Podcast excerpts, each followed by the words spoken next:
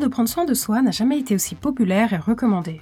Au moment même où je vous parle, les hashtags self-love, self-care dépassent plus de 50 millions de posts.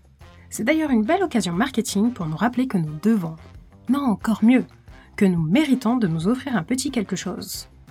Mais voilà que dépenser de l'argent pour soi ne semble pas toujours vécu de façon positive. Pourquoi on se sent coupable de dépenser de l'argent?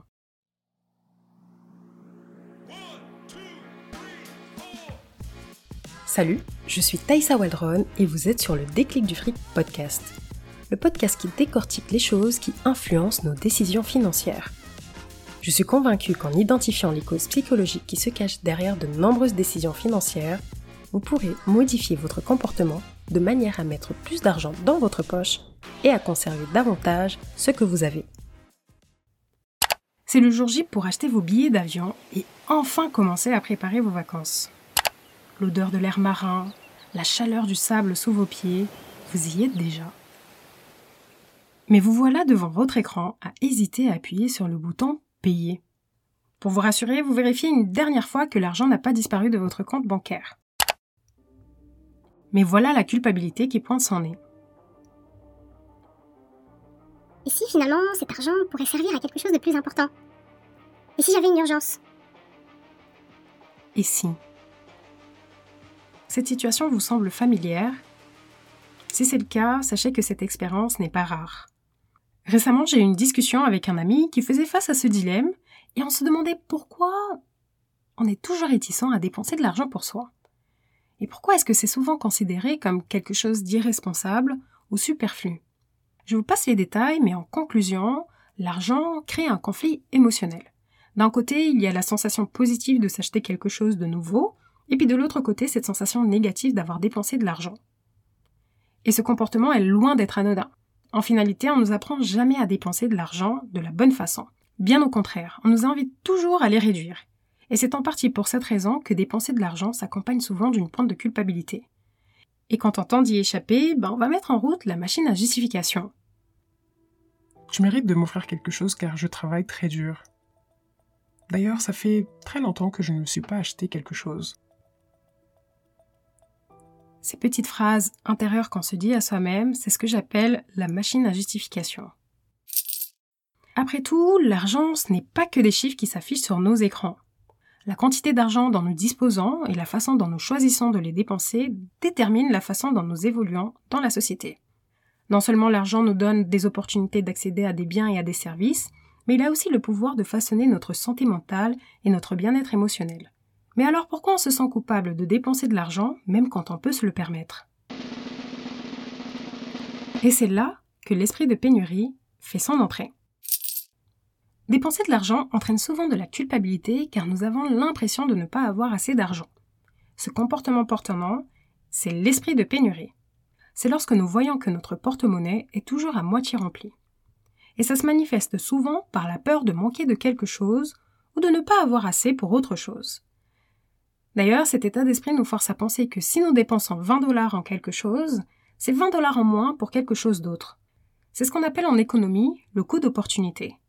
Par exemple, les personnes qui ont des enfants estiment qu'elles devraient dépenser de l'argent pour les enfants plutôt que pour elles-mêmes. Et d'autres personnes qui n'ont pas d'enfants peuvent souvent se sentir coupables parce qu'elles ont le sentiment qu'elles devraient économiser et qu'elles devraient faire attention à leur argent, juste au cas où. À une époque où accéder à l'opportunité de créer un patrimoine est de plus en plus difficile pour une grande majorité de la population, l'idée d'épargner et d'investir peut sonner comme une obligation. Et s'acheter quelque chose peut nous donner l'impression d'être en retard sur une course financière imaginaire. Parfois, ce sentiment de privation alimente des comportements de dépenses compulsives. C'est vrai qu'il n'est jamais bon de faire des excès, mais d'un autre côté, il n'y a aucune raison de se sentir coupable de dépenser de l'argent de temps en temps même si c'est pour quelque chose dont on n'a pas nécessairement besoin. Et si vous vous sentez coupable sans raison, alors que vous faites plaisir normalement, vous devriez vous rappeler qu'il n'y a aucune raison valable de vous sentir ainsi. Rappelez-vous que votre relation avec l'argent est souvent le résultat de vos expériences passées. Donc si vos parents ont passé beaucoup de temps à épargner tout au long de votre enfance, il y a de fortes chances que vous ressentiez la pression de faire de même. Et si vous avez grandi avec l'impression qu'il manque toujours un peu d'argent, il y a de fortes chances que vous ayez l'impression que votre porte-monnaie est toujours à moitié rempli. En plus, la structure de nos sociétés nous pousse à croire qu'il faut toujours plus d'argent tout en nous donnant l'impression qu'il n'y a pas assez pour tout le monde. Ben oui, sinon ça serait pas drôle. Et si je vous dis que c'est possible de dépenser sans culpabilité? Je dirais même que c'est fortement recommandé. Alors pour vous aider, voici trois actions très simples qui peuvent vous aider à changer votre façon de voir et de vivre les dépenses pour soi. La première étape est de lâcher prise. Si vous avez une peur irrationnelle de dépenser de l'argent et que vous ressentez une culpabilité excessive, la première chose à faire est d'essayer de lâcher prise. Rappelez-vous que c'est une bonne chose de dépenser de l'argent pour soi. La deuxième étape est d'identifier les causes de cette culpabilité. Pour répondre à la question pourquoi je me sens coupable de dépenser de l'argent, vous devez identifier les causes de ce sentiment. Est-ce que c'est une croyance? Comparez-vous votre situation financière avec quelqu'un d'autre? Sentez-vous coupable que pour certaines dépenses? Si c'est le cas, quelles sont ces dépenses? La troisième et dernière étape, créez votre plan des dépenses. Une fois que vous avez lâché prise et identifié le pourquoi de votre culpabilité, la prochaine étape est de créer votre plan des dépenses. Vous pouvez l'appeler comme vous voulez. Le plan des dépenses, une fin épargne, l'épargne loisir, le compte loisir, peu importe. Le principe est d'avoir un compte spécialement pour vos dépenses plaisir. Définissez un montant que vous allez y mettre chaque mois et dépensez sans culpabilité. Vous pouvez dépenser sur des choses que vous avez envie d'avoir, de vivre, d'expérimenter et même des choses que vous avez envie d'apprendre.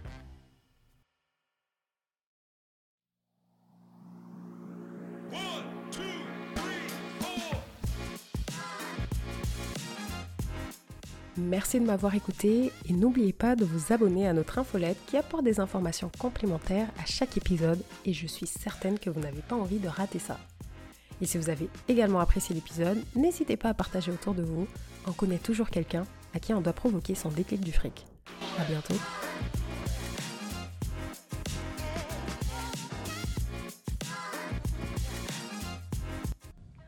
Les informations présentées dans ce podcast sont fournies à des fins d'information, d'éducation uniquement, et ne constituent en aucun cas des conseils financiers.